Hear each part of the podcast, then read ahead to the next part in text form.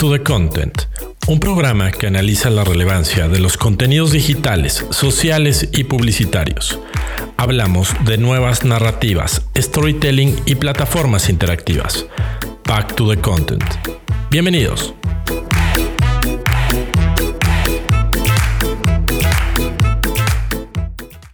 Hola a todos, bienvenidos a Back to the Content, ¿no? al episodio número 15 eh, para esta semana. Y mi nombre es Alex Valencia y bueno, bienvenidos todos los que nos escuchan en vivo y los que nos ven en vivo, ¿no? A través de Facebook Live. Muchas gracias por acompañarnos. Y bueno, como siempre, ¿no? Y como cada miércoles, cada, cada sesión en la que grabamos esto, que también se convierte en un podcast, eh, me acompaña mi amigo, mi colega Gerardo de la Vega. ¿Cómo estás, amigo? Mi estimado Alex, pues muy contento de estar por aquí con, contigo. Buena tarde. Pues nada, llegamos al programa 15 con, con toda la actitud, ¿no? Con toda la actitud, sí, muy bien. Eh, listo, amigo, pues si quieres arrancamos, ¿no? Hay varios temas, hay que platicar y, y pues yo creo que vamos a darle, ¿no? Venga, vámonos. 88 millas por hora, la sección donde analizamos las tendencias de la semana.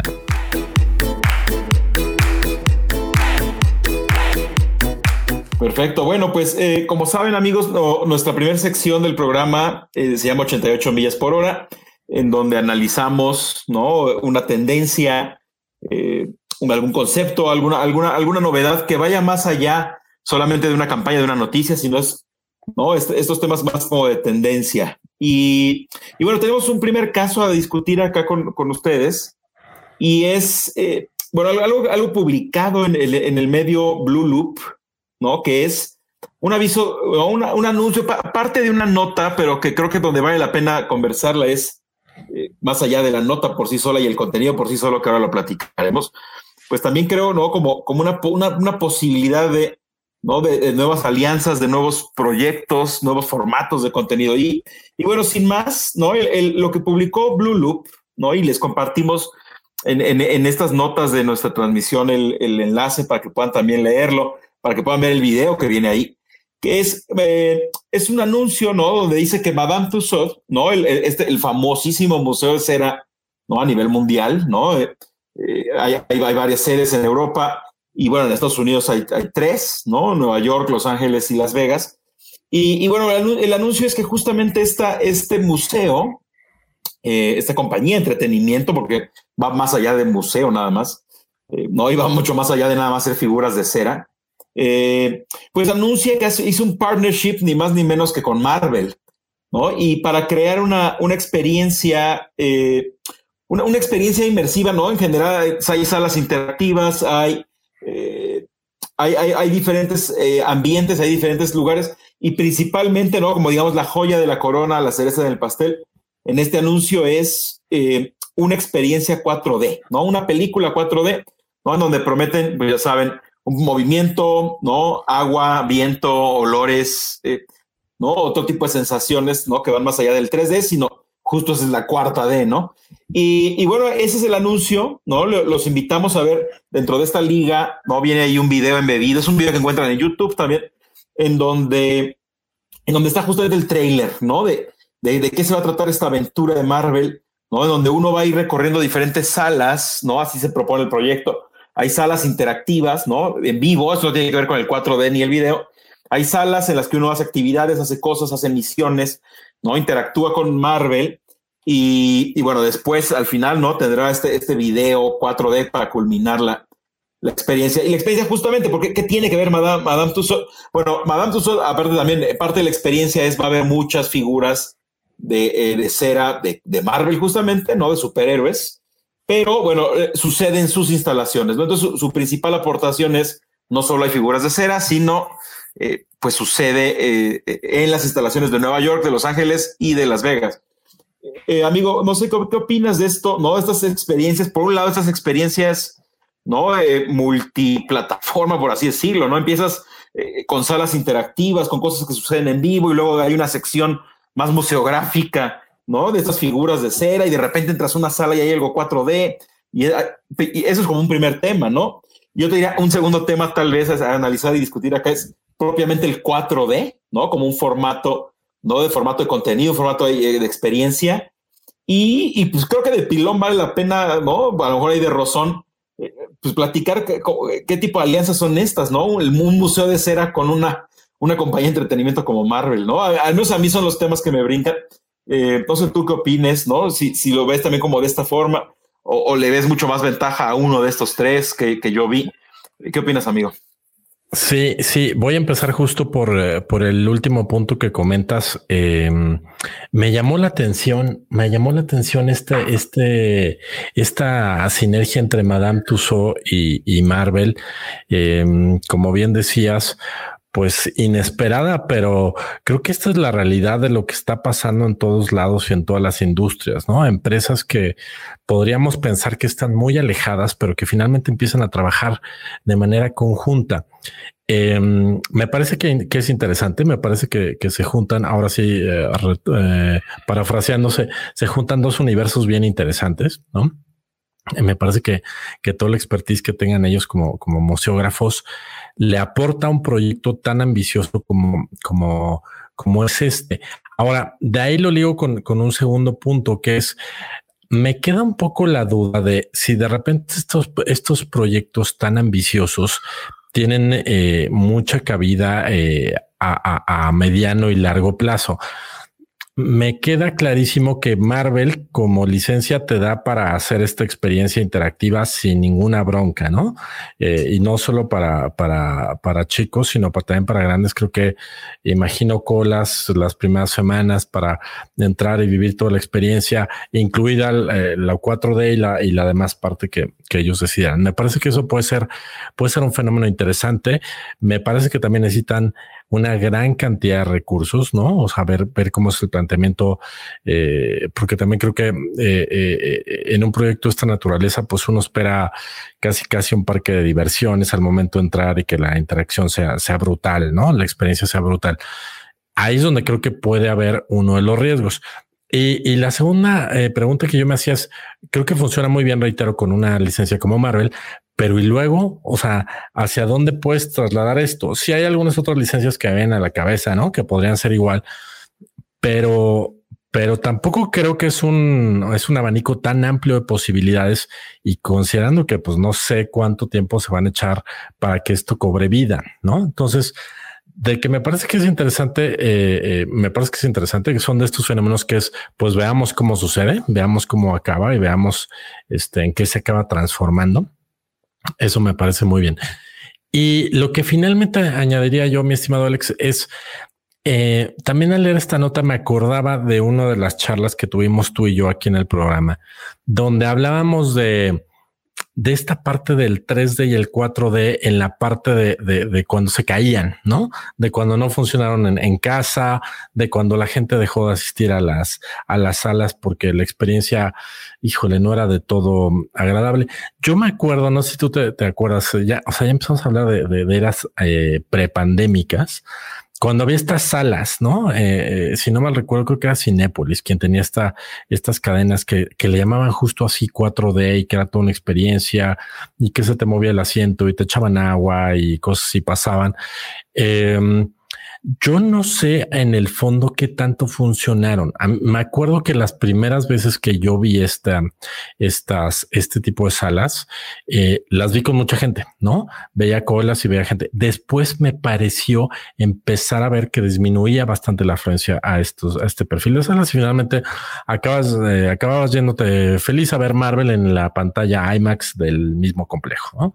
Entonces, no sé si el, si el 4D sigue siendo un, un formato tan vigente o no o sea, lo pongo en la mesa. O sea, creo que puede equilibrarse la balanza para cualquiera de los dos lados. O sea, creo que puede seguir siendo un formato muy interesante, pero una vez más vuelvo al punto para ciertas licencias nada más. Creo que fuera de ver los Jurassic Parks, los Star Wars, los Marvels y, este tipo de, producciones, este en este formato, no me imagino viendo otro tipo de cosas con, este tipo de experiencias y este tipo de formatos en, en 4D. Digo, para nada digo que esto no pueda funcionar. Creo que puede funcionar y puede darles para, para varios años y, este, y ser una gran experiencia. Lo que, lo que no sé y que tampoco en el trailer que les compartimos ahorita tampoco lo dejan ver mucho ellos es cómo va a cobrar vida ese 4D, ¿no? O sea, lo presentan ahí muy de refilón en, su trailer.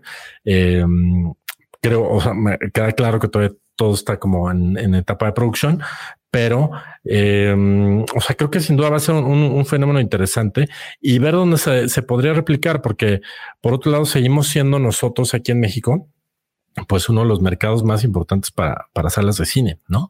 A nivel mundial. Entonces, no dudaría que en algún momento se pensara replicar eso con algún complejo, alguna cadena de cines en México, o, o por su lado, creo que podría ser este un, un, fenómeno interesante creo que el mercado aquí te da y la afición estas licencias te da sin broncas para cualquiera de, de estas cosas que le quisieran trasladar a, a, a, otro, a otros mercados, ¿no?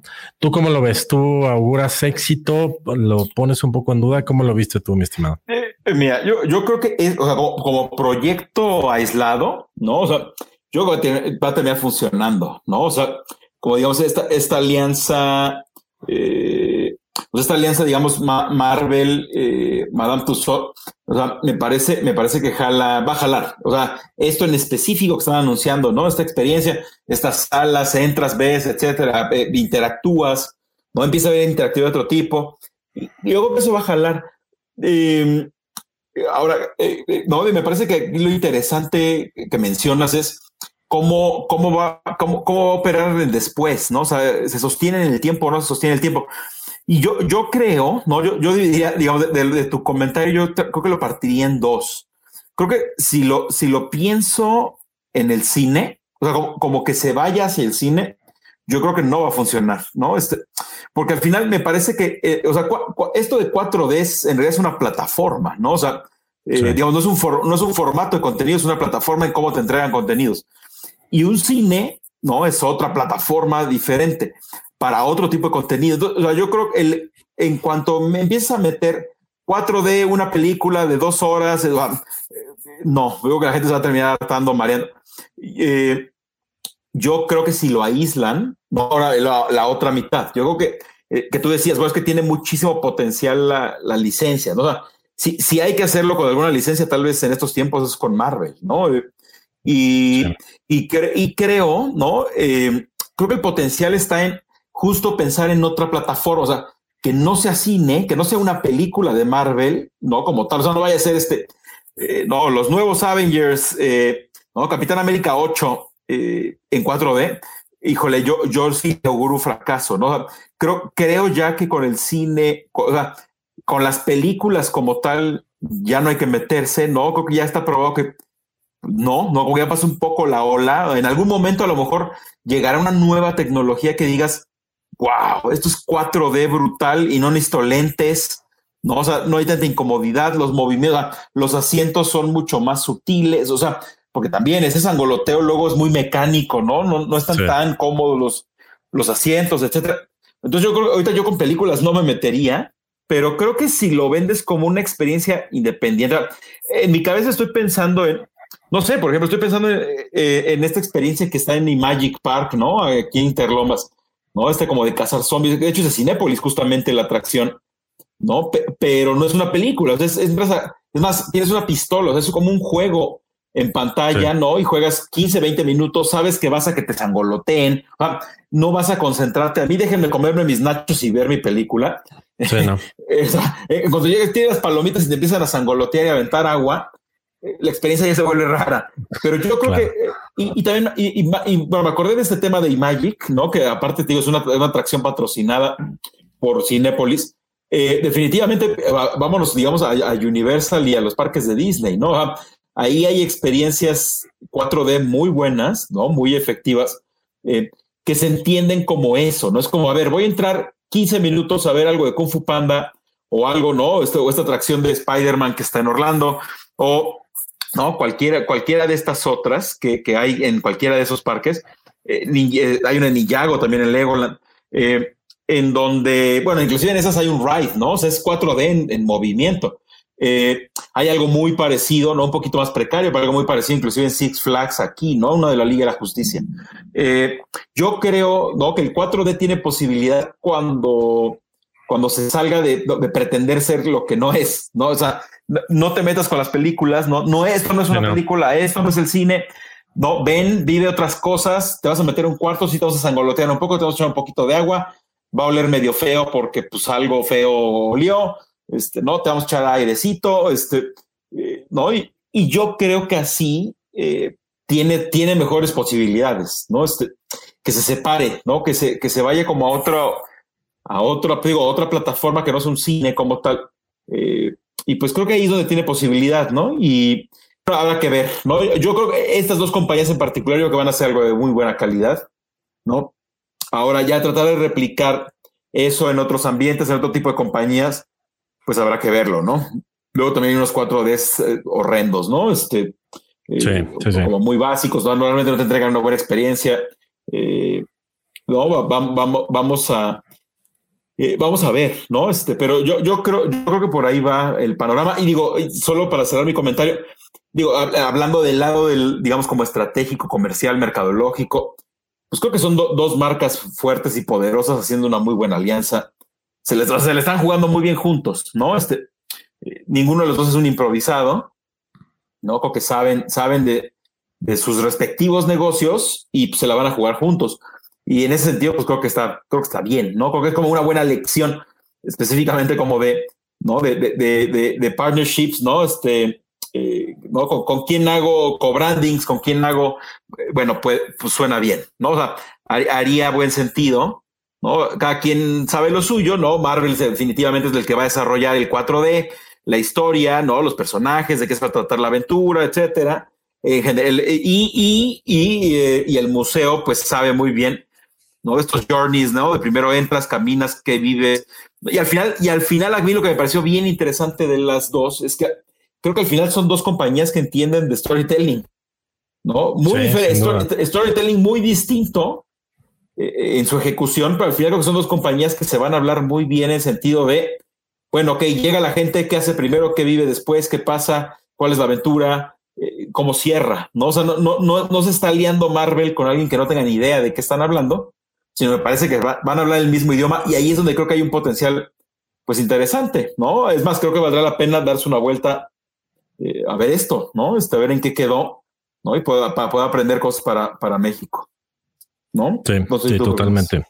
No, totalmente de, acuerdo, amigo. Y hablando de, sinergias rápidas, hago un paréntesis de, de, esta semana, em, que seguramente por ahí leíste la nota, eh, em, Disney contratando a este youtuber que les mejoró la cara de Luke Skywalker con, con con eh, inteligencia artificial, ¿no? Y lo subió a, este a, YouTube y, y, venga con chamba, ¿no? O sea, eh, esto creo que nos habla de que las posibilidades van para todos lados, ¿no? O sea, eh, eh, sinergias hay. Eh, eh, creo que solo falta tener estas grandes ideas y encontrar a la persona adecuada, la empresa adecuada, la organización, el especialista adecuado. Y, y, y, ahora sí que surge la magia, ¿no? Entonces vamos a ver más este, estos fenómenos, coincido contigo, y pues estará, estará maravilloso estar viendo los resultados de los mismos, ¿no?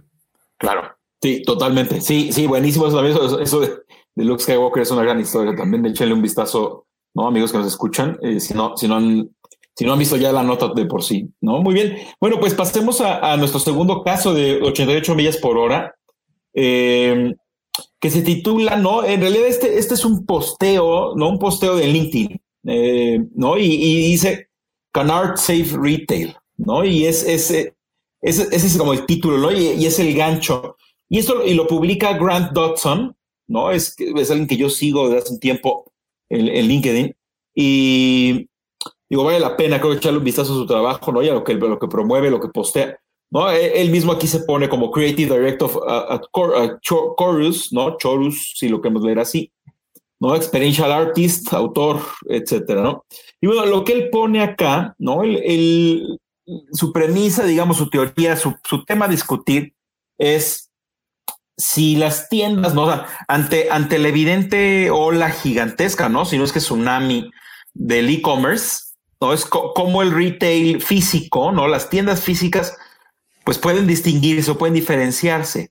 Y él hace una propuesta, ¿no? Que bueno, ya toma ejemplos existentes y dice, bueno, a mí me parece, ¿no? Lo que él dice es, a mí me parece que a través de, del arte, ¿no? En, edificios planos, monótonos, ¿no? Lo que, lo que son las tiendas en realidad, eh, ¿no? Este cemento, ladrillos, concreto, vidrio, de lo que estén hechos, eh, que cobre vida, ¿no? Que el arte, que el arte le ayude a, que cobre vida. Y eso pues, a través de, de, instalaciones artísticas, ¿no? O sea, de que los edificios se conviertan en piezas de arte. Entonces aquí él, pone cuatro ¿no? Eh, hay uno, el primero es uno de Louis Vuitton, ¿no? que me parece que está en la tienda de Londres, ¿no? Que es como un arco iris ahí medio psicodélico, increíble. Tiene ahí un punto de fuga que parece hasta un efecto especial, ¿no? Parece, Photoshop, pero pues en realidad es, eh, ¿no? Hay un, punto de fuga bien bonito, una instalación fuera de la tienda, montada fuera de la tienda. Eh, pone otro, ¿no? El que se encuentra abajo a la izquierda en la imagen, es otro de Louis Vuitton también, ¿no? un, de, varios pisos de altura y una obra, también una tienda. ¿no? El tercero que propone una instalación en un edificio abandonado, este, ¿no? Esto de luz, también como una estrella ahí, increíble. Y, bueno, el cuarto que pone acá es, em, el cuarto que pone acá, eh, dice, en, Polonia, en Polonia, exactamente. Sí, también afuera de una tienda, un edificio que está ahí, ¿no? Cobrando vida, una, una escultura entre el segundo y el tercer piso. Eh, y bueno, casos sobran, ¿no? En realidad, que, que, si a alguien le interesa este tema, o ya, o ya lo sabe, ya lo exploró, o lo puede explorar, ya hay muchísimos casos. Pero bueno, me parece muy interesante, ¿no? Que, que, el, que el enfoque no venga solamente desde el punto de vista del arte, ¿no? Porque esto está muy explorado en el mundo del arte, ¿no? Estas instalaciones, ¿no? Estas, estas intervenciones urbanas, ¿no? De a un, a un parque le hago algo y de repente el árbol ya no solo es árbol, sino tiene luces y tiene cosas. Eh, ¿no? Igual acá, pero aquí lo, que me parece interesante y me parece que es donde se convierte todavía un poco más tema de, nuestro programa es que lo plantea desde el punto de vista del negocio, ¿no? O sea, ¿cómo, cómo evitar que en el futuro cierren todas tus tiendas. Entonces él dice, bueno, una posibilidad es que tu tienda entregue una experiencia, ¿no? Visual, principalmente visual, aunque bueno, también aquí puede entrar un tema de, de, otros sentidos, ¿no? Pero de entrada él plantea un tema visual, ¿no? Que la gente quiere ir a tu tienda porque de entrada se ve increíble, ¿no? O quiere ir, o es más, tu tienda ya se volvió un, un, sitio instagrameable, ¿no? Eh, yo, yo, me quedé pensando, viendo esta nota, yo me quedé pensando también al interior de las tiendas, ¿no? ¿Qué crees? ¿No? Que ya la tienda no nada más es que entro, entro, me agarro la ropa que me gusta, voy al probador, me la pruebo, salgo, la pago, me voy sino que a lo mejor tenga otros espacios que no necesariamente es de venta de producto, ¿no? Estos, estos, esos spots instagrameables, ¿no? Estos espacios. Em, pues no sé, eso no lo menciona él, esto me lo hizo pensar por, por separado, pero bueno, parece interesante, ¿no? Este, para aquellos que, que estén pensando en, bueno, abro tiendas físicas o no, eh, no, este, las grandes cadenas definitivo deberían estar volteando a ver lo que este señor habla, ¿no? Este, por supuesto, la tiendita de la esquina está en, un, está en, una arena un poco distinta, ¿no? Este, eh, pero a mí me parece que estas cadenas, estas grandes compañías, ¿no? Este, de, moda, ¿no? retailers, etcétera, tiendas departamentales, definitivo deberían echar un vistazo. Y creo en el fondo, ¿no? Y ya para, para callarme, creo en el fondo que tiene que ver, eh, me, hace recordar el Palacio de Hierro, ¿no? Este Palacio de Hierro de Polanco, aquí en la Ciudad de México, ¿no? Esta, esta como gran, restauración, gran rediseño no sé si tengo un poco este espíritu, ¿no? No lo sé. Eh, pero bueno, ¿tú cómo, ¿tú cómo ves todo este tema? Estas piezas en particular, amigo, que, comparte em, Grant, ¿no? Aquí en, su, en su posteo y en general el tema, ¿no? Este, que me parece, muy interesante, al menos a mí, a mí me lo parecen. Sí, sí, coincido. Em, retomo un punto de, del, que eh, de, tus comentarios para, para, para iniciar los míos.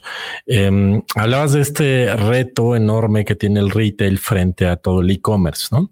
Em, y creo que para mí se llama experiencia y es justo hacia donde creo que apunta todo, todo, todo este, toda esta nota que ya les, les, recordamos que las, las vamos pegando aquí en la transmisión en vivo por si a usted le interesa o está oyendo el podcast, puede ir a nuestro perfil en Facebook, lo encuentras como Back to the Content y ahí están todas estas, estas ligas. Pero bueno, regresando al punto, eh, ¿por qué debería yo ir a hacer eh, una compra física, sí, la gran mayoría de las cosas las puedo ya resolver a través de un tema de e-commerce.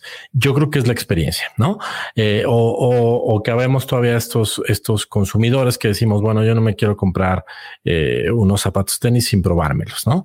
está bien, es parte de la experiencia y ahí es como satisfacer una necesidad particular de un producto. Pero aparte de eso, eh, y, yo pensaba cuando veía esta nota mucho en estas grandes cadenas de tiendas departamentales, incluso me venían a la, a la mente supermercados, supermercados que podrían también entrarle al tema del arte y la experimentación y, y estas intervenciones. Eh, que como bien decías, ya, ya hemos visto algunos acercamientos, incluso en México. Yo me acuerdo por ahí en, en esta, en este centro comercial de, de, de Polanco, Antara, que han hecho estas intervenciones, ¿no? De, simular con algunos materiales como si fuera una lluvia, esto, como si fuera un campo de flores y ese tipo de cosas que me parece que sí, como tú dices, son altamente inspiradoras, altamente instagrameables, pero sí generan un espíritu interesante eh, eh, eh, para quien está ahí.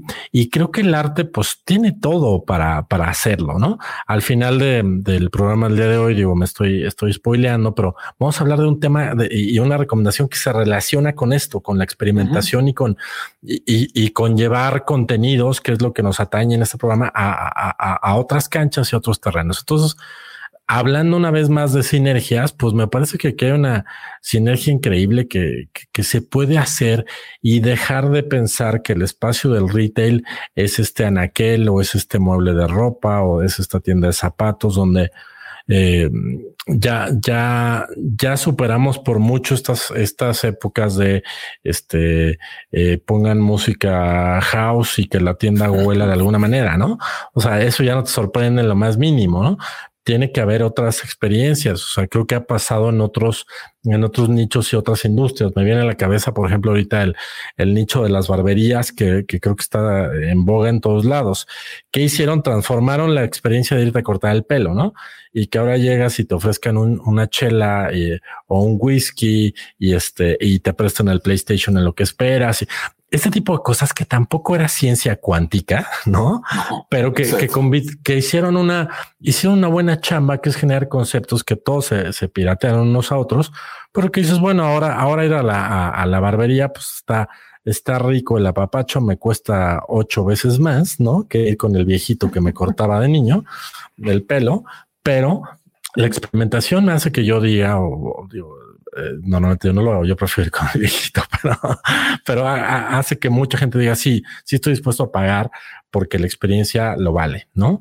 Entonces, eh, creo que es una excelente manera y como dices tú, o sea, él, lo enfoca desde el punto de vista de negocio, decir, bueno, hagamos algo con esto, ¿no? O sea, está ahí más allá de un tema escenográfico o decorativo de las tiendas, pues para mí es un tema experimental y me parece que tiene, que tiene un gran futuro. Y espero que veamos esto ahora con el regreso de la pandemia, porque creo que el retail sin duda es de las, de las industrias más golpeadas, ¿no? Estoy seguro que nos vamos a parar en centros comerciales y vamos a, a, a ver qué tiendas que conocíamos o ubicábamos desaparecieron.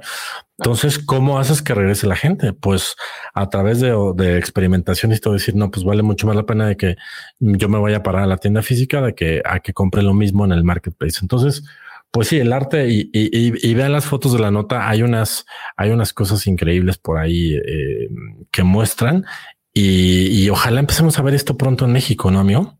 Sí, eh, sí, totalmente. Sí, estaría increíble. Digo, porque viendo las imágenes, eh, pues sí, sí, sí se te antoja ir, ¿no? Este, o sea, y ojo, y ahí depende, ¿no? Y me parece que es branding puro, porque depende qué tienda sea no, no necesariamente te va a garantizar, no, pensemos en Louis Vuitton, ¿no? Ok, afuera de Louis Vuitton, en, en Polanco, eh, vamos, a, vamos a poner algo similar.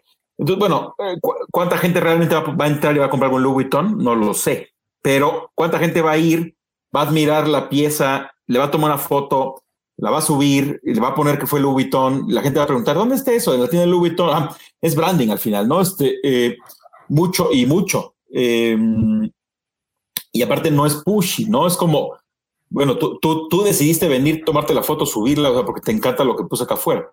Eh, obviamente depende de qué tienda seas, ¿no? Este, también tendrá un impacto, un impacto grande en, tus ventas, ¿no? Eh, ojo, también puede ser que Louis Vuitton lo haga, ¿eh? Pero prefiero, es, mucho más de lujo, mucho más exclusivo. Pero yo estoy seguro que sí, que, que, si ponen una instalación como la que estamos viendo, em, eh, bueno, es mucha más la gente que va a ir y tomar la foto que la que va a entrar a comprar. Pero eh, aún así, puede ser que sus ventas de todas formas incrementen. O sea, que sí haya gente que diga, este, bueno, voy a entrar y compro, ¿no? Eh, pero bueno, si esto lo replican retailers, digamos, no, no de lujo, pues creo que tiene una posibilidad ahí infinita bien interesante, ¿no? Y voltear a ver el arte de otra manera, ¿no? Como un aliado distinto, ¿no? Y muy útil. Completamente, completamente de acuerdo. Pues ojalá, ojalá que nos sorprendan también y en nuestra próxima visita a un centro comercial o una tienda de estas, pues veamos estos fenómenos, ¿no?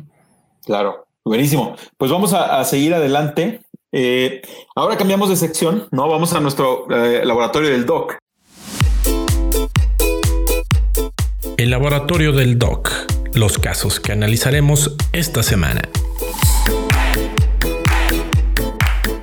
¿no? En donde aquí sí ¿no? Tomamos una campaña, un, un caso específico, una noticia específica, ¿no? Que no necesariamente es parte de una tendencia, necesariamente de algo que, que, se sostiene en el tiempo o que viene de tiempo atrás, etcétera, o que puede transformar una industria, sino simplemente son casos, ¿no? Que, que, que nos llaman, que nos llaman la atención, que vale la pena, ¿no? Este, que hacen ruido en la semana entre un programa y otro, ¿no? Y, y el primer caso que tenemos hoy, ¿no? Es muy, muy, muy irónico, muy, muy divertido. En realidad no, no, no, es, no es un ejemplo ¿no? de algo que una compañía deba hacer o no deba hacer. Simplemente es una noticia muy curiosa, ¿no? Que, no siempre sucede. Eh, es más, tal vez no había sucedido nunca. ¿no? Y es esta, es esta nota ¿no? Eh, publicada en Vice, ¿no? Este, este medio muy famoso, ¿no? Que, generalmente publica notas eh, pues diferentes, ¿no? Tiene un estilo periodístico muy distinto a la gran mayoría de los medios en el mundo. Y, lo que ponen acá es eh, ¿qué, pasó en días anteriores, ¿no? Lo que sucedió fue que un, una antigua compañía, no, una, aquí es una difunta, ¿no? Una, una difunta compañía de video hosting, eh, ¿no? Que ya había, desde el 2017 había quebrado, ¿no? Duró algunos años en el mercado, quebró. Bueno, pues una compañía de video pornográfico la, eh, la compró, ¿no? Es una empresa que ya no operaba y que estaba quebrada la compró y pues, ¿qué pasó? ¿No? Que en el Huffington Post, en el Washington Post, en The New York Magazine, empezaron a aparecer videos embebidos, ¿no? Videos pornográficos. Eh, ¿No? Entonces una nota hablando de cualquier otra cosa, una nota política, lo que sea. Y, pero el video que estaba embebido en, el, en, el, en, la, nota era pornografía. Eh, por supuesto, se actuó de inmediato y se empezaron a, bajar, ¿no? Se empezó a, a, bajar los videos y ver qué estaba pasando. Y todo fue por, por esto, ¿no? O sea, este, este tema de eh, una antigua compañía que, ¿no? que había dejado de operar, pues la compraron, pero el comprador resultó que era una, una, gran compañía de, de, la industria pornográfica. Entonces, eh, pues hace cortocircuito, ¿no? Se vuelve noticia porque es lo que no. No, al final me parece que eh, este, este, este tema que vamos a hablar acá, este, pues es, es importante, ¿no? Un tema de seguridad, etcétera también es irrelevante en el fondo, pero, pero bueno, son cosas que, que suceden, ¿no? Y aquí yo también, no, más allá de preguntarte, amigo, ¿qué te pareció el caso en, en, en general, ¿no? Que vamos a darles la curiosidad o el asombro, la sorpresa. y no sé, te pregunto si, si, esto, si esto es pues, una especie de, parte, no sé si parteaguas o ¿qué, ¿qué, pasa si se vuelve a repetir, ¿no? una, ¿qué, ¿Qué haría una, qué hace un medio, qué hace una marca? ¿No? Si esto le sucede, digo, tú trabajaste en, mucho tiempo en, ¿no? en Yahoo, ¿no? que, maneja, que maneja medios, ¿no? Al final también plataformas propias. Además, que, te hubiera, que si te hubiera pasado, ¿no? Que de repente en yahoo.com.mx los videos se convierten en porno. ¿Qué hace? ¿no? ¿qué, hace una compañía? ¿no? Este, más allá de la nota, ¿no? Porque me parece que la nota, pues es lo que es, ¿no? O sea, es una anécdota muy curiosa, pero no, para, para poner un poco más de análisis, ¿no? Tú, tú, con tu experiencia en medios y en plataformas, pues, ¿qué haces, no? ¿Qué, Digo, por supuesto no es tu culpa, o sea, nadie te va a culpar con, ay, Dios mío, el Washington, el Washington Post mostró pornografía, pero bueno, ya pasó también, ¿no? No es su culpa, pero ya sucedió. Este, no sé tú cómo viste, ¿qué opinas? Sí, eh, sin duda creo que una de las notas más divertidas que nos ha tocado eh, abordar aquí en el, en el programa. Em, sí, a ver, coincido contigo de que medios tan grandes como un Washington Post eh, o, o, The New York Magazine, em, es increíble que les pasen este tipo de cosas, ¿no? Eh, eh, e, increíble, pero entendible. O sea, lo que voy es, a ver, em, como bien decías tú, la, la historia es, esta empresa em, me imagino que era un sitio muy grande de videos o incluso creo que podría haber llegado a ser un proveedor de ellos eh, de, de, stock. ¿no? Mencionan que, mencionan que era un, sí, que era una especie de competidor de YouTube. Exactamente. Entonces, como usted toma un video de YouTube, lo puede embeber. O sea, embeber significa tomas el código de ese video y lo insertas en el sitio web de tu preferencia para que el video se reproduzca desde ahí. Esto es lo que, lo que estos medios hicieron. Ahora, en términos teóricos, y poniéndonos muy exquisitos con, con la responsabilidad, si es tu responsabilidad si tú pegas un código en tu sitio web, sea lo que sea, ¿no? Eh, llámese el Washington Post o un blog que tú y yo ahorita hablamos de lo que sea. Cada quien es responsable de su medio y de, y de los contenidos que está apareciendo ahí. En ese punto sí me parece que sí hay cierta responsabilidad del medio. Por otro lado, tampoco, eh, tampoco ellos podrían seguir esta cadena de, de, situaciones donde cambia el dominio de, propietario y por ende cambia el tipo de contenido que, que, existía, ¿no? Lo que me llama mucho la atención es que las ligas acaban y los, y, y los códigos embebidos eh, finalmente eran los mismos, ¿no? O sea, sí empezaron a mostrar otro tipo de contenidos. Más bien estaban redireccionados. estaban redireccionados, ¿no? Entonces ahí sí hablamos de un tercero responsable que es, pues, este, esta, este sitio web, esta empresa de pornografía, pues creo que con toda alevosía y ventaja y sabiendo que esto pasaba, eh, decidieron este, hacer esto y poder eh, mostrar estos, este tipo de contenidos dentro de estos grandes portales.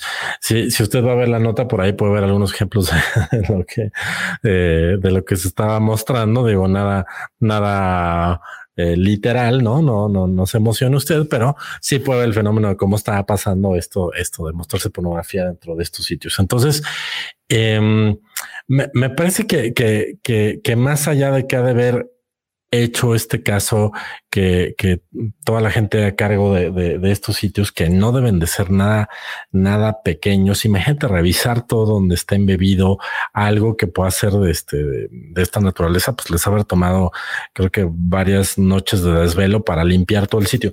Yo incluso en particular con toda la, la, la morbosidad de ver si seguía pasando, me metí a alguna de las, de las ligas que mencionaba el artículo y no, ya no había nada, ¿no? Ya estaba completamente limpio y era este contenido completamente normal porque estamos hablando a lo mejor de, notas de, hace años. Eh, entonces, eh, reitero, pues sí, o sea, sí el medio es responsable, pero sí la, mayor responsabilidad es de, los otros. Y, creo que aquí el gran aprendizaje es esto, o sea, la, la, todos los medios digitales, por más eh, chiquitos, medianos o, enormes que seamos, em, tenemos esta responsabilidad y esta y esta salvaguarda de lo que publicamos y lo que compartimos y que sigue estando ahí, ¿no? Porque yo puedo ir a ver una nota de cualquiera de estos medios del 2011 y este, y puedo ver y puedo citar y puedo hacer un pantallazo y puedo decir que eso estaba mal y que ahora muestro otra cosa. O sea, es decir, sí conlleva una gran responsabilidad el tener un medio de comunicación digital eh, eh, eh, a cualquier tamaño. Entonces, em, creo que eso, ese es un gran aprendizaje. Y otro gran aprendizaje, yo diría, eh, si usted tiene un dominio o si usted eh, va a dejar de usar un dominio, pues hay que pensar un poco en la, en la, las implicaciones que tiene dejar ese dominio libre se sabe y es muy conocido que hay, eh, eh, pues no, no, no, quiero decir una mafia porque finalmente no lo son, pero sí hay gente muy, muy abusada que está esperando a ver qué dominios caducan para comprarlos y la gran mayoría de, de las intenciones de estas personas es revenderlo, ¿no? O sea, uy, se me olvidó renovar mi dominio de mi empresa, uy, ya lo agarró este, alguien en Tailandia y qué crees, pues ahora me lo vende ocho veces más caro, pero pues se lo, o sea, o, o, lo demando o se lo compro, ¿no? Y normalmente acaba pasando la segunda opción. Entonces creo que este es un gran aprendizaje. O sea, el, tema de los dominios siguen existiendo. Yo conozco incluso casos de gente que por protección compra el dominio aunque ya no lo esté usando, ¿no? Para que no se va a afectar a su marca, este, la reputación que tenía, etcétera. Creo que esto es muy importante. Digo, también se vale dejar morir los dominios y decir, a mí ya no me interesa tener tal dominio y se acabó.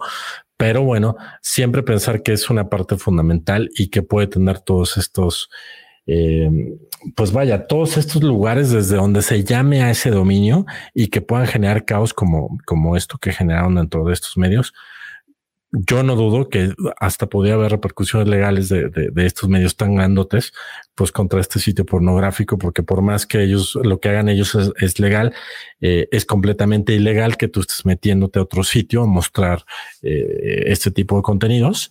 Este, bueno, cualquier tipo de contenidos, pero más con este tipo de contenidos, me parece que tiene implicaciones muy, muy, muy serias. Entonces, quizás hasta hay repercusiones legales, ¿no? Entonces, para mí esas serían las conclusiones. Me parece que es una nota muy divertida. Vayan a ver y este, y, y pues ahora sí que experimentar en, en, cabeza ajena, ¿no, amigo? Sí, una buena lección digital, ¿no? Este, Totalmente. Fue como una clase, fue como una clase no planeada, ¿no? Este, lo que, lo que nos entregaron estos, estos medios. Eh, sí, ¿no? Y como pera, muchos, muchos están preguntando, pues, qué pasó, por cómo fue, pero cómo es esto, cómo puede ser posible, ¿no? O sea, para muchos que no conocen de esta industria, ¿no? Para ellos es, ah, pues el Washington Post mostró porno, ¿no? Este, Exacto pues así fue, ¿no? Este, no, pero a ver, espérate, porque el link no era de ellos, pero está embebido, ¿qué es eso de bebé? Ah, no está fácil, ¿no? Este, para, para una audiencia general, el resultado tal Entender cuál, es, cuál, es el fenómeno. El, el, ¿Por qué el Huffington Post tiene porno? O sea, ¿Por qué me lo está mostrando? ¿no? O sea, eh, sí es la cara al final y para una audiencia que no conoce de, de, de plataformas de video, etcétera, pues no, no saben ni ese video ni de dónde salía, ¿no? Este, para mucha gente es, ah, ese video lo vi en Washington Post, no puede ser de ellos. Y pues no, probablemente no, ni siquiera. Y, y, a lo mejor eh, pensemos las implicaciones que eh, digo, no, no, no lo sé, pero me imagino que algunas personas dejan que sus hijos menores de edad pues naveguen estos sitios, ¿no? Pensando que son sitios seguros, claro. este, en el tipo de contenidos que muestran y, pues de repente, este, toma la sorpresa, ¿no? Este, pues pues, sí, por eso te digo, no, no dudo que por ahí vaya a haber este, repercusiones legales por, por el atrevimiento de redireccionar todo esto a, contenido pornográfico, ¿no? Claro, totalmente. Sí, sí, un, tema, un tema no muy común. No, tal vez nos vamos a volver a ver en, muchos meses. Por eso creo que valía la pena, ¿no? Este, traerlo a la mesa y conversarlo. Eh, cambiemos al, no tenemos un segundo caso del laboratorio del DOC, un caso completamente diferente, distinto, pero también pues, raro, por así decirlo, ¿no? O sea, en realidad este, esta semana no traemos una campaña de publicidad como tal, no traemos una acción de una marca, ¿no? Como nos ha pasado otras semanas, pero bueno, justo, ¿no? La idea de este programa pues también es, dar variedad, ¿no? Y hablar de pues, estrategias de contenido y narrativas audiovisuales y qué sucede en, en Internet. Eh, no necesariamente con una marca de un producto, ¿no? Este, de, un, de consumo masivo, etcétera.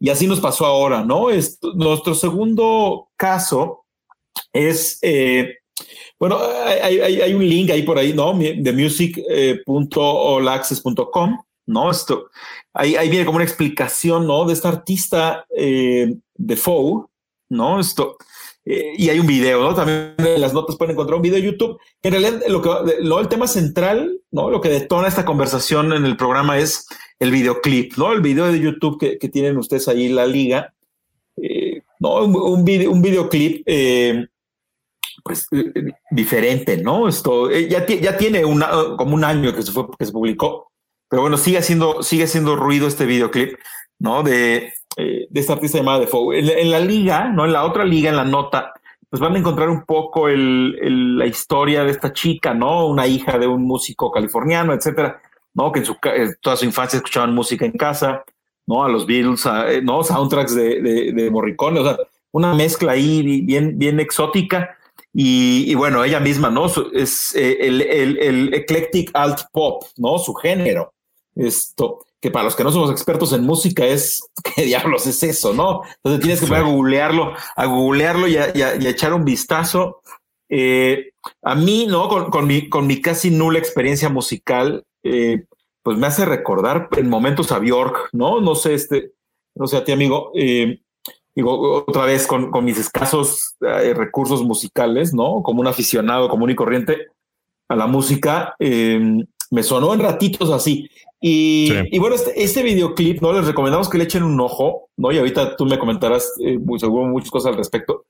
Pues entrada cu cuenta una historia, ¿no? Digo, la idea de un videoclip en teoría es que cuente una historia, ¿no? Pero muchas veces el videoclip es, eh, pues la, la canción, no es el protagonista y pues ponen ahí algunos elementos visuales, ¿no? Que complementan, a veces son muy buenos, a veces esto, pues no hace ni mucho sentido lo que estamos viendo, ¿no? Es como relleno ahí el artista cantando ya saben, en la playa, en un penthouse, en un yate y se acaba, ¿no? El videoclip, ya salimos del problema. Pero bueno, acá, hay una propuesta visual más interesante, ¿no? Esto también eh, está dirigido por un, un artista, eh, el videoclip lo dirige ¿no? un cineasta y, un, alguien experto en efectos especiales y en animación. Este, ojo, no hay animación como tal en el video, véanlo, pero sí hay muchísimos efectos visuales y entonces se empiezan a juntar talentos distintos, ¿no? Este artista que por sí sola ya es eh, ¿no? todo un personaje, ¿no? Este, me, encanta que su hashtag y sus redes sociales dice eh, what is the foe, ¿no? What, o sea, ¿qué, es the foe? O sea, no, no dice who, no dice quién es, ¿no? Su hashtag es qué es, o sea, ella se define como un concepto, no como una cosa, eh, no una persona. una cosa bien interesante, ¿no? El artista, quien dirige el video también es muy interesante, ¿no? En IMDB encuentran su perfil, ¿no? Y qué, cortometrajes ha hecho y qué otros. Ha ganado premios de efectos especiales y de. Y ¿no? A nivel fílmico. hay una mezcla de talentos, ¿no? Ninguno es, ¿no? Una superestrella, ¿no? No estamos hablando aquí de videoclip dirigido por Steven Spielberg, etcétera, este, eh, que también seguro es muy interesante, sería muy interesante, pero aquí estamos viendo otra cosa. Eh, y, por último, ¿no? Y para pasar todo tu análisis, amigo, eh, ¿no? Dejo por ahí solo me hizo, me hizo recordar este videoclip a los créditos iniciales de la serie de Westworld. No, no sé si la has visto, no sé si la han visto amigos. No, me parece, me, hizo recordar completamente los créditos, no esto, este tema de, este, como este cyborg ahí. Y, pero bueno, no, el, el video, no, lo, interesante acá del video, y déjame este, cambiarme aquí de ventana solo para eh, ¿no? Black Metal Romance es el título.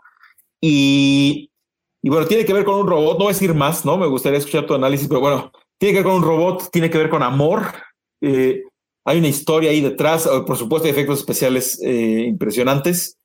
Y, bueno, es un videoclip solo para hacer, digamos, como esta parte más informativa, ¿no? De, de, qué estamos analizando. Es un videoclip que, que, lo han metido a concursar como cortometraje. Una cosa muy rara, este, eh, y por eso me llamó mucho la atención. Eh, no sé, tu amigo, ¿qué, qué, qué opinas de todo este tema eh, de Black Metal Romance?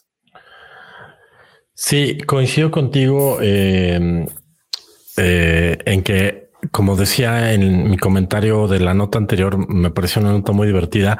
Esta fue una nota que, que sentí el peso de la edad, ¿no? Que fue de, a ver, ¿qué, qué es esto de, de, de de Eclectic Alt Pop Musician, ¿no? Eh, e igual que tú era de que, a ver, pero cómo, a ver, o sea, tuve que leer las notas, ver el video y todo como decir, ok, ya, ya me queda más claro que es. Sí, me parece que tiene muchas referencias a Bjork, me parece, eh, yo también no sé por qué me vino a la, a la mente como mucho el, el mundo de Blade Runner, el, el, ah. eh, no, el, el, el, todas esas referencias. Los replicantes, ¿no? Exacto, los replicantes me, me, también me viene un poco la referencia de, de, el quinto elemento. No sé, o sea, me, me vinieron algunas referencias que tengo muy cinematográficas para, para entender el concepto, ¿no?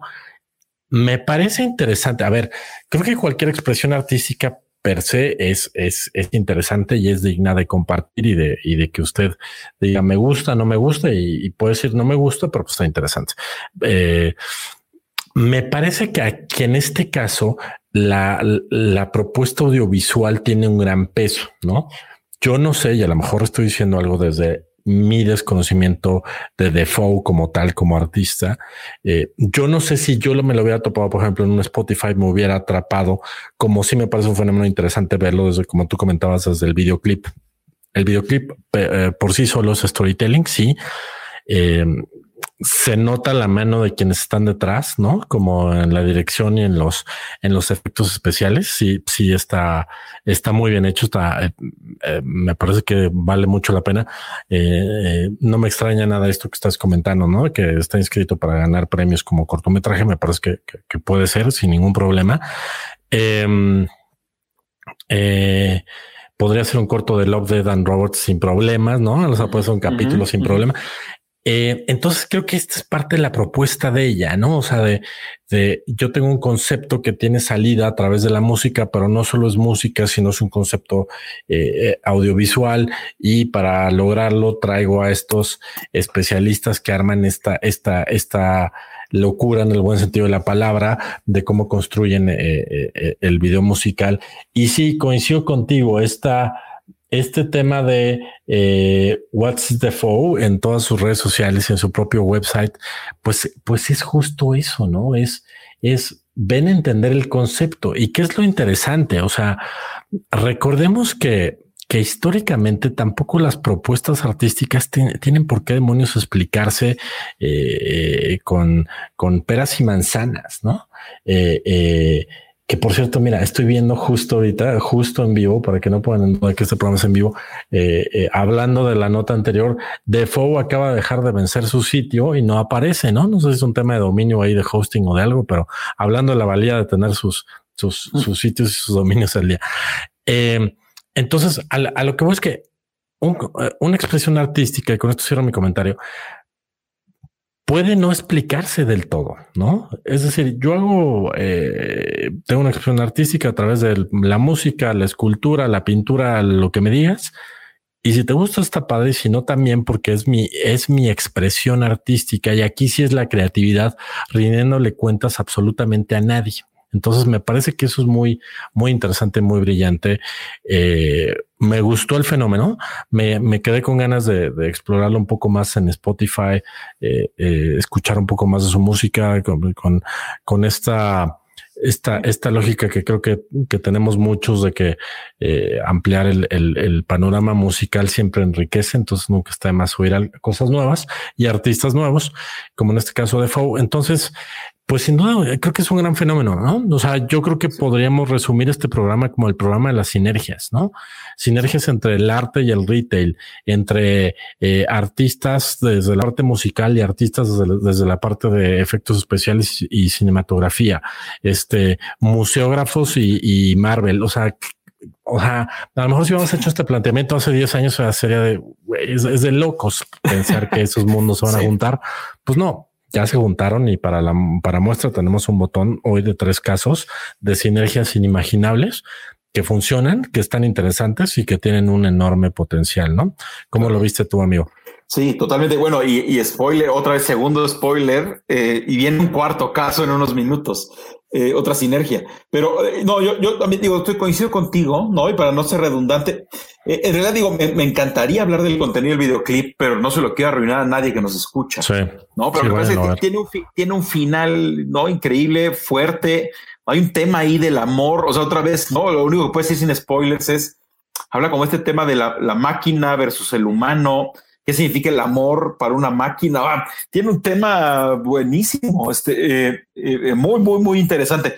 Y como dices, si llegas a Default por sus videos, eh, como que cambia, ¿no? Cambia. Y, sí, es como muy, me, suena a soundtrack y ahora entiendo perfecto cuando en la nota, por eso pegamos la nota, ¿no? Está de music.olaxis.com, ¿no? Este, que es una entrevista que le hacen a ella y cuenta desde quién es y de dónde viene su carrera. Y cuando cuenta de este tema de, que de chiquita escuchaba soundtracks en su casa porque el papá eh, suena muy soundtrack. Su música, su música puede estar en películas sin bronca. Este, como dices, a lo mejor no es la, el tipo de música que pones para bañarte, no? Este, o, en el coche. Hay quien sí, por supuesto. Hay, la música hay para todo, pero me suena muy cinematográfico. O sea, si suena raro el término, pero o sea, me suena una música muy cinematográfica. Es como muy de banda sonora creo que tienen parte ese estilo, ¿no? Este, eh, que heredado del padre. Y, y, para cerrar mi comentario, ¿no? Y decía algo diferente que a lo que ya comentaste, que lo comparto todo.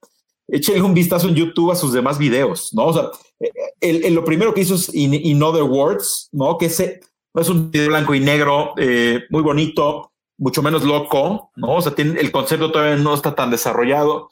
Eh, pero bueno, e, échenle un ojo definitivo a este Black Metal Romance, que es, que es el que estamos hablando.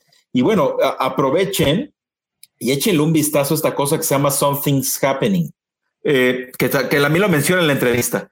Eh, y me llama la atención, solo lo digo es otra vez, este, este, meme, no sé si has visto el meme que dice, todos los videoclips se, graban en la, en, el, en, el, en la guarida de Batman, ¿no? Este, y, ella también, ¿no? Este salón enorme, todo negro, con unos paneles blancos en el techo que prenden de diferentes colores. Lo que me parece interesante es que la gran mayoría de la gente lo ha utilizado de un color. Y ella, ella, ella tiene una narrativa con los colores. O sea, si les vas, si le estás poniendo atención a lo que está pasando en el videoclip, ¿no? A veces es blanco, a veces es naranja, a veces después se pone rosa, después. Eh, no, y hay una escenografía muy básica, bien, otra vez, bien interesante el trabajo que hace, ¿no?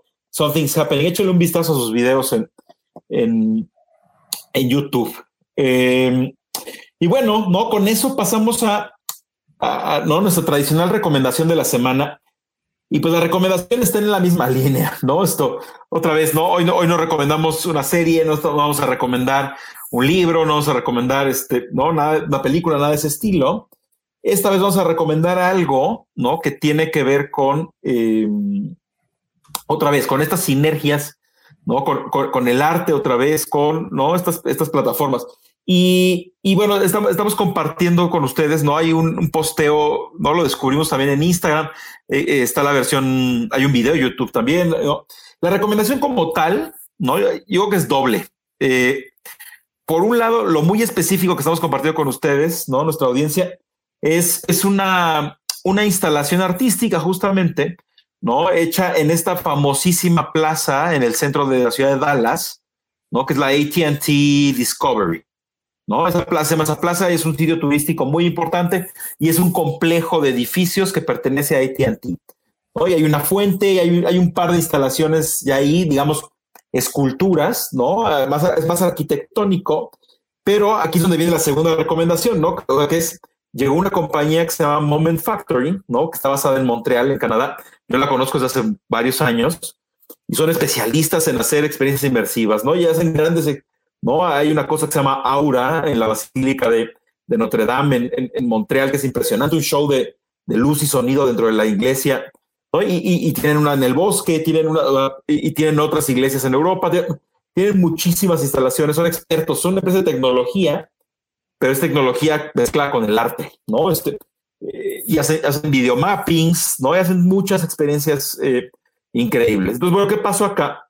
Acá interviene un edificio, ¿no? De, del, de, de, este AT&T Discovery Plaza y, y pone una pantalla gigantesca, una pantalla, eh, aparte es una pantalla no doblada, ¿no? Este tiene 90 grados, donde le da la vuelta un poco al edificio y hay, hay, hay, una serie de contenidos, eso lo pueden ver en el, bueno, también en el Instagram que pasamos, en la liga YouTube lo pueden ver mucho mejor, inclusive está explicado por, por ellos mismos, ¿no? ¿Qué pretenden? ¿No? Este, estos grandes contenidos ahí pegados y plasmados, ¿no? Y es, es, es, es como uno de estos momentos de, estoy en la plaza, ¿no? Me compro un café y me siento frente a esta pantalla 10 minutos a ver qué diablos es esto, ¿no? Este, más allá el, el significado que siempre tiene una plaza pública, ¿no? Este sinónimo de socializar, esparcimiento, descanso, pues ahora con esta pantalla impresionante, ¿no? Con, aparte, no están pasando, ojo, ¿eh? el hecho de que sea de ATT no significa que estén pasando comerciales de ven y contrata tu plan, ¿no? 5G, con, ven y contrata, ¿no? no ser un desperdicio de pantalla. ¿no? Hay unos contenidos muy relevantes, muy interesantes, otra vez muy cercanos hacia el arte, ¿no? Esto, no sé, amigo, ¿tú cómo, cómo, cómo lo ves? Más allá, otra vez, una sinergia más, eh, pero bueno, propiamente como ahora otra plataforma de contenido, con otro tipo de contenido, en otro lugar, en otra ciudad, en otro país. Eh, ¿Cómo lo ves? Sí, no, no los conocía. debo reconocer que los descubro ahora em, que me compartiste em, sus perfiles y todo para platicar con ellos esta semana. Eh, les recomiendo enormemente vayan a ver su, eh, su Instagram, que lo encuentran como Moment Factory, con doble, con, digo, perdón, con una T, Moment Factory. Eh, es impresionante eh, eh, la chamba que hacen. Yo digo que es una combinación entre arte, cultura pop, intervención, este audiovisual, pero, pero es una locura, ¿no? Y encontré cosas por ahí como una intervención que hicieron con los barcos en Francia, que la vez sí es espectacular. Participaron en un video de Billie Eilish. Este, hacen otra intervención con, con una cancha de básquetbol. O sea, pongo estos ejemplos para, para hablar de la diversidad de lo que hacen, ¿no?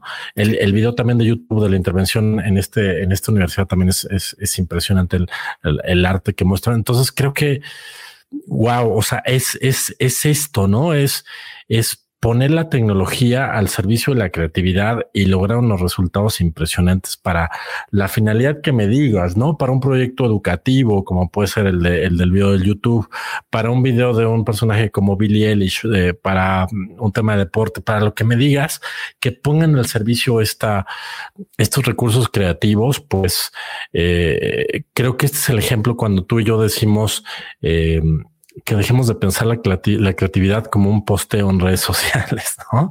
Es como de, o sea, el, universo es tan grande y el mundo es tan grande como para pensar que la creatividad solo tiene salida por eso, no porque estén mal, pero, pero puede tener salida por donde sea. Y creo que este es un maravilloso ejemplo eh, inspirador de, de, de, de contenidos brutalmente hermosos, brutalmente creativos e inteligentes.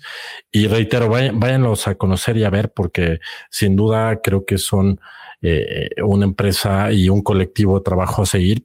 Impresionante lo que hacen, amigos. Sí, sí, sí, sin duda, gran recomendación de la semana. Sí, sí, sí. Y, y, en puntual, no, o sea, la, la, digo, por supuesto, esa es la recomendación de que vean esto en Dallas, ¿no? Esta pantalla, etcétera.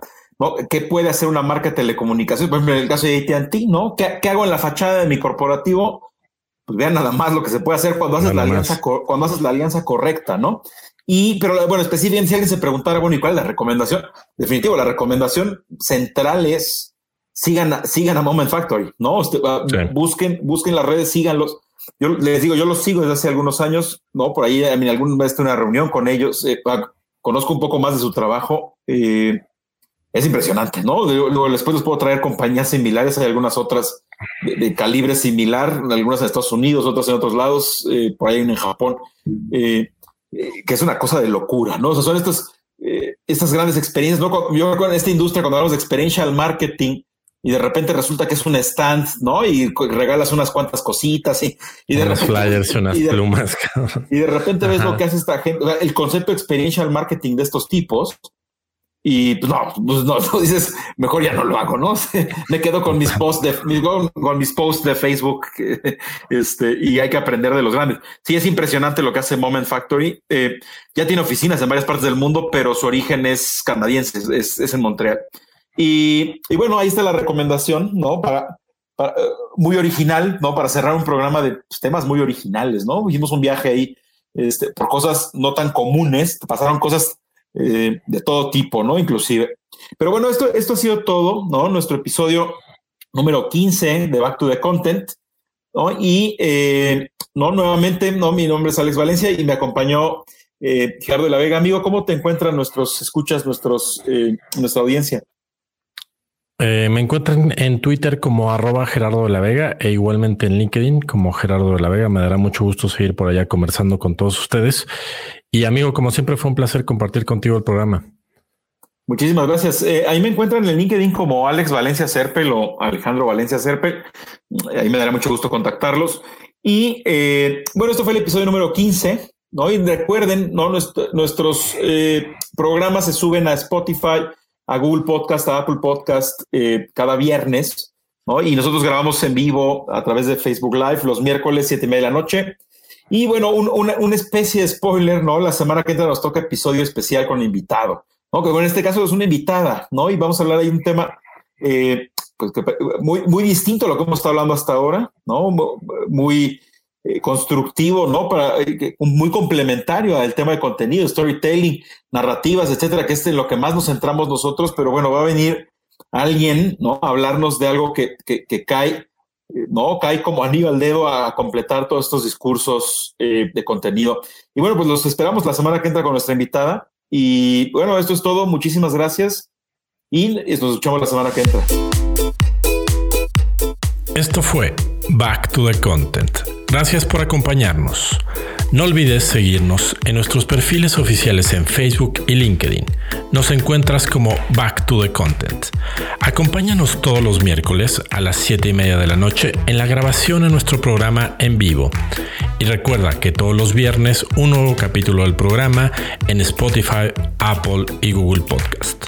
Hasta la próxima.